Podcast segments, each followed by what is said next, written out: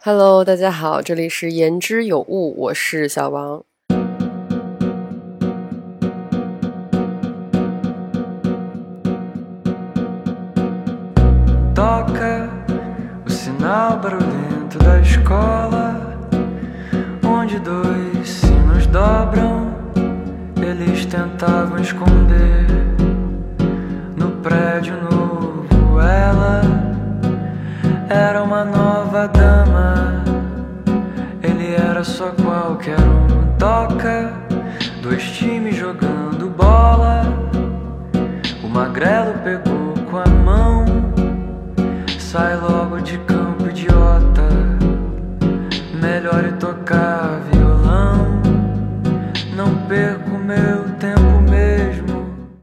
开始今天的话题之前，我想先插一段关于上期节目我提到的“做真诚的表达就是好的表达”这个概念的延展补充。呃，这个概念的思路来自，如果你经常听播客，也许你很熟悉的翻转电台。呃，李厚辰老师在《分店问答七十七序》如果有独立思考这回事儿这期节目中提到了一个很值得思考的观点。呃，我想来引述一下他的原话，是这样说的：“独立思考不是判断真伪的能力。我们今天讲独立思考，是有了独立思考，我就能够凭借我的思考判断一个东西是对是错。那这个不重要。韦伯提示的独立思考，说到底是我们一直在说的重要性感受的问题，就是说，促使人。”对于什么东西有知道的价值，拥有独立的思考，独立于技术内容。对于表达也是一样，你对于你表达的内容是否有知道的价值，具有独立的思考能力，独立于其实深深控制住你的技术与现代性。不论投机的人，我们来谈论真诚的人。真诚的人是否对于技术到底如何通过类别化来影响你这件事情有足够的觉知和觉察？如果没有的话，你的表达可能很起劲儿，但不能让你自己满意，因为它其实不重要。不重要的原因就是你容易受到类别化本身的影响了。嗯，那以上是我截取李厚辰老师的部分观点。当然，这个观点是基于他这期节目前期的推演。嗯，感兴趣的话，你可以找来听听看他的完整的论述，我觉得很精彩。我引用这段观点呢，也是想呼应我上期所说的真诚的表达这个概念，因为我觉得它真的挺重要的，所以我又来在这一期开始的时候，甚至又补又补充说明了一下。嗯，我也希望李老师的这个观点能够给你带来一些思考，或者说给你一些启发。嗯，那这段观点我也觉得是一个很好的注脚，对于我上一期的论述。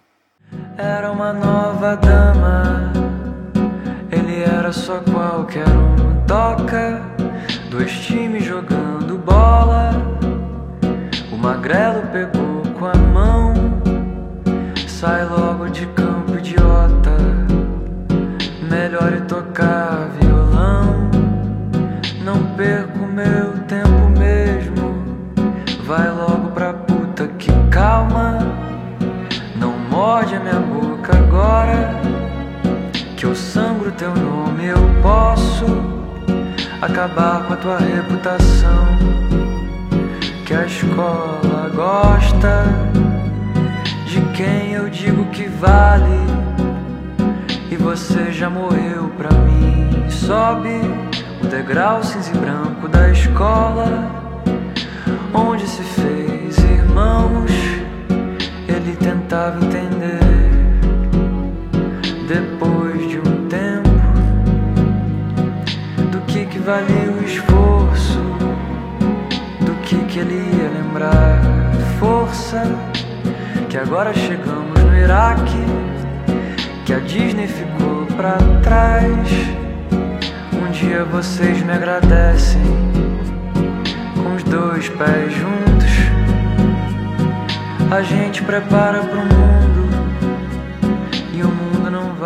好了，那本期播客我想探讨一个概念，就是到底有没有自我。或者说什么是自我？因为保持自我、爱自己、成为更好的自我这种观点，我想我们在今天的网络环境下面已经很熟悉了。而对于这个自我，我会开始怀疑或者说反思，是因为当我意识到我们每一段恋爱关系所选择的对象，基本都是在找这个人身上有没有我们想拥有而我们本身没有的东西。选择朋友的时候也一样。嗯，先说说我为啥会这么觉得吧。呃，我举个例子，如果我喜欢唱歌，但我唱歌跑调。那遇到了唱歌跟开了原唱式的人，就会比，呃，遇到一个会画画的人吸引我，因为这是一种补充性吸引。嗯，怎么讲呢？因为我喜欢唱歌，而前者的特点在我的需求里优先级要排得更高。那么，如果和这个人在一起，既是满足了我的遗憾，也是一种自我的延展。这种延展心理就是，虽然我跑调，但和一个唱歌跟开了原唱似的人在一起，可以弥补自身特点的缺失，带来更多的平衡和完整感。嗯，再让我来举个交朋友的例子吧，比如说我是个没啥幽默感的人。嗯，那在交朋友的时候，我大概率会优先考虑认识那种能在合适的场景里谈笑风生，让周围人都感觉很快乐的人。因为我也想让自己变得幽默，想更受欢迎，也想更自信。那么和这个人做朋友，就会是一个自我拓展和学习的机会。和他相处的过程，我可能会观察并模仿他身上的某些闪光点，从而拓宽自己的领域和改善自身，让我更接近我想要的那种幽默。呃，那又或者是，比如我很喜欢酒，那我身边如果遇到一个很懂酒的人，或者说他很对于某一种品类的酒很专长，那我当然会想愿意跟他做朋友。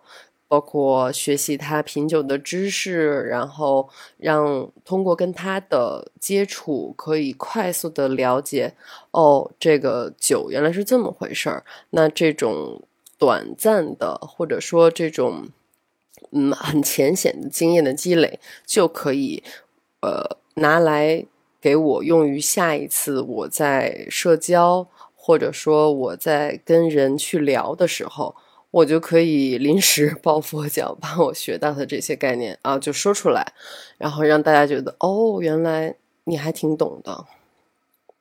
基本上就是在说，我们每一个人心里都有一个形象，那个形象是我们想要成为的样子，所以在日常生活中，我们就会更喜欢，或者说更善于，首先发现。哎，谁的身上有这样那样的点，那我们就会像玩拼图游戏一样，从他的身上拿过来这块拼图，就比如说通过交流啊互动，然后在获得这块拼图的时候呢，把这块拼图拿回来给我们自己的这个拼图游戏去补完整，那最终我们会形成一个完整的自我。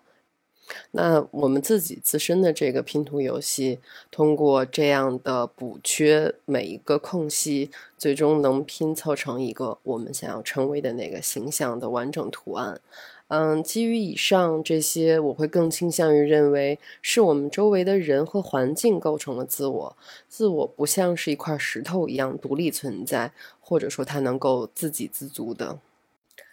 嗯，那再说说环境吧。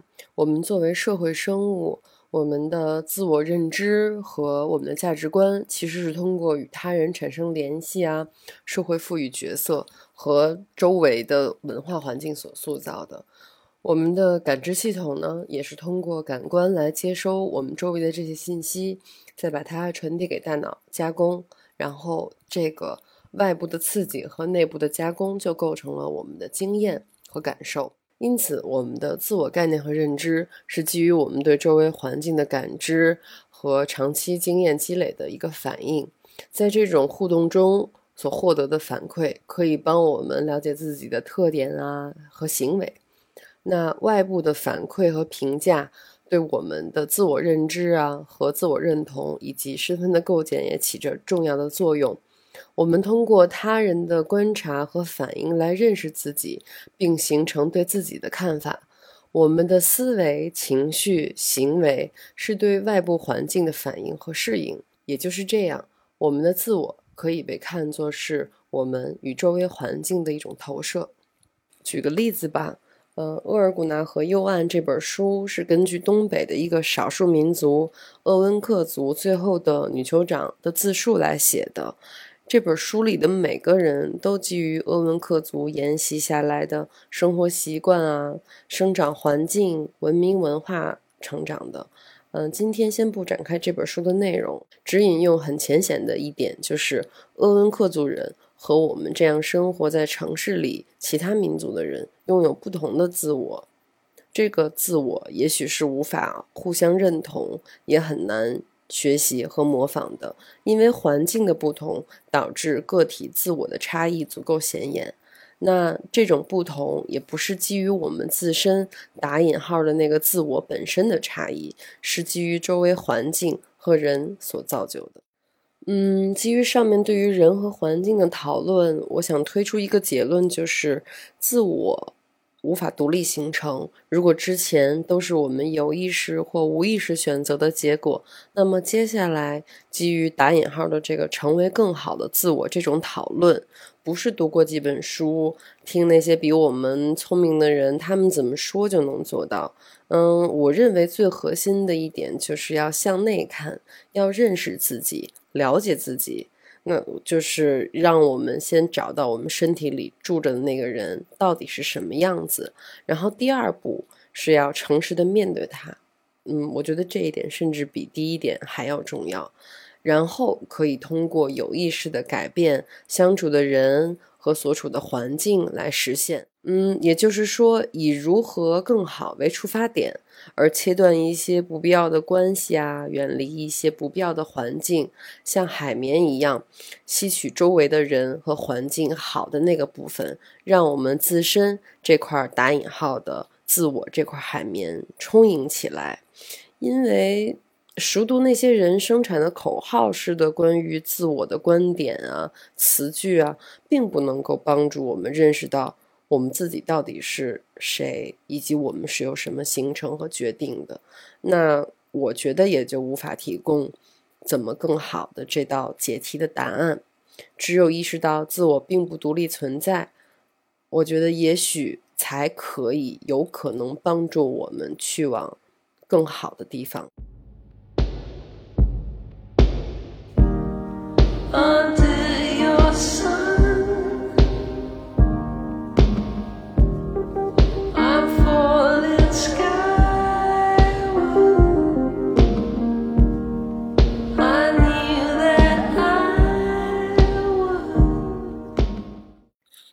好啦，这个就是我这期播客想聊的话题。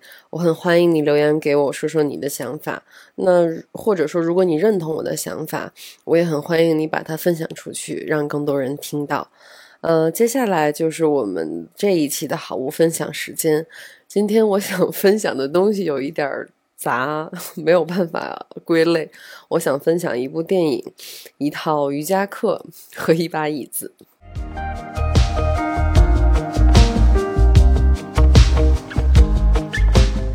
首先呢，这部电影叫《杨之后》，杨是木字旁杨树的杨。呃，导演呢是一名韩裔美国导演，叫明田高吾，这是他的艺名。呃，也经常被音译为郭贡达。嗯，这部电影入围了第七十四届戛纳电影节的一种注目单元，主演是科林·法瑞尔，他演过很多优秀的电影，包括我很爱的导演。欧格斯·兰斯莫斯的很多电影，下次我可以推荐一部这个导演的电影。嗯，说回这个《羊》之后吧，这是一部软科幻剧情片，故事设定在 AI 仿生人已经进入到了我们的生活，成为我们家庭中的一份子的环境里面发生的。剧情介绍，如果你有兴趣，你可以在网上找来看看，我在这儿就不展开了。我想推荐的原因是，这个故事基于这样一个科技发展，是不是有可能让环境冰冷的这个语境下，但它其实探讨了是一个很人文的话题，就是记忆和回忆。嗯，在科幻片儿的这个大品类下面呢，这部的观点和视角足够的有新意，也足够的美好。同时，它的视听语言美到随便截一张都可以当屏保的程度，导致我看完第一遍又当场 原地又重看了一遍，想找找我有没有错过什么细节。嗯，总之呢，这是一部疗愈又美又充满想象力的电影。呃，接下来想推荐的是 Keep 上的一套瑜伽课程。如果你是瑜伽爱好者的话，在 Keep 上面可以找到瑜伽老师 VV 制作的后弯流瑜伽课程。我不知道 有没有人会在播客里面推荐瑜伽课。好像听起来有点奇怪，但我真的是觉得瑜伽是一项非常非常好的运动，它可以帮助我们肌肉紧致啊，然后让我们的线条变得更加美啊，等等，有很多很多好处。那这节课程是一节四十八分钟 K 三难度的课程，而且这个课是我最近练的频率比较高的一节，嗯，适合有一定瑜伽基础训练的朋友。呃，推荐这个是因为整个课程其实百分之八十的时间都会在拉伸你的身体，然后中间穿插着一小部分强化你肌肉的动作。嗯，整个过程会流汗，但我个人的体验更多的是可以让你的肌肉可以更好的得到拉伸和放松。那课程最后有两组后弯动作，也就是我们俗称的下腰。那当然它没有听上去那么恐怖啊。那我们就是成年人的那个腰椎啊，什么都都很僵硬嘛，因为总是在坐着，总是在伏案，类似于这样。那这种动作，我觉得是一个很好的加强柔韧性的训练。嗯，那我觉得。加强柔韧性可以帮助我们，也许降低颈椎啊、腰椎啊这方面病的风险。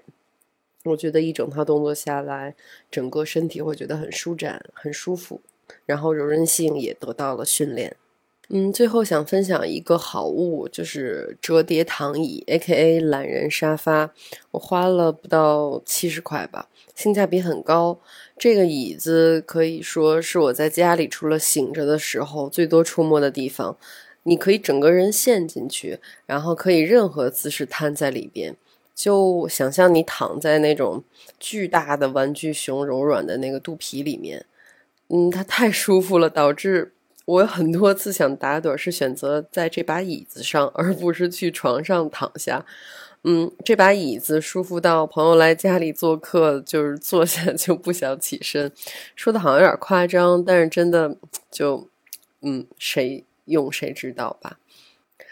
好了，这就是今天我想推荐的三个好物，然后还有我想跟你聊聊对于自我这件事情我的看法，希望可以给你的生活带来一些美好和舒适。如果还能给你带来一些灵感，那就更好了。呃，今天这期节目就先到这儿了，谢谢你听到这儿。呃，祝你今天过得愉快，我们下期再见，拜拜。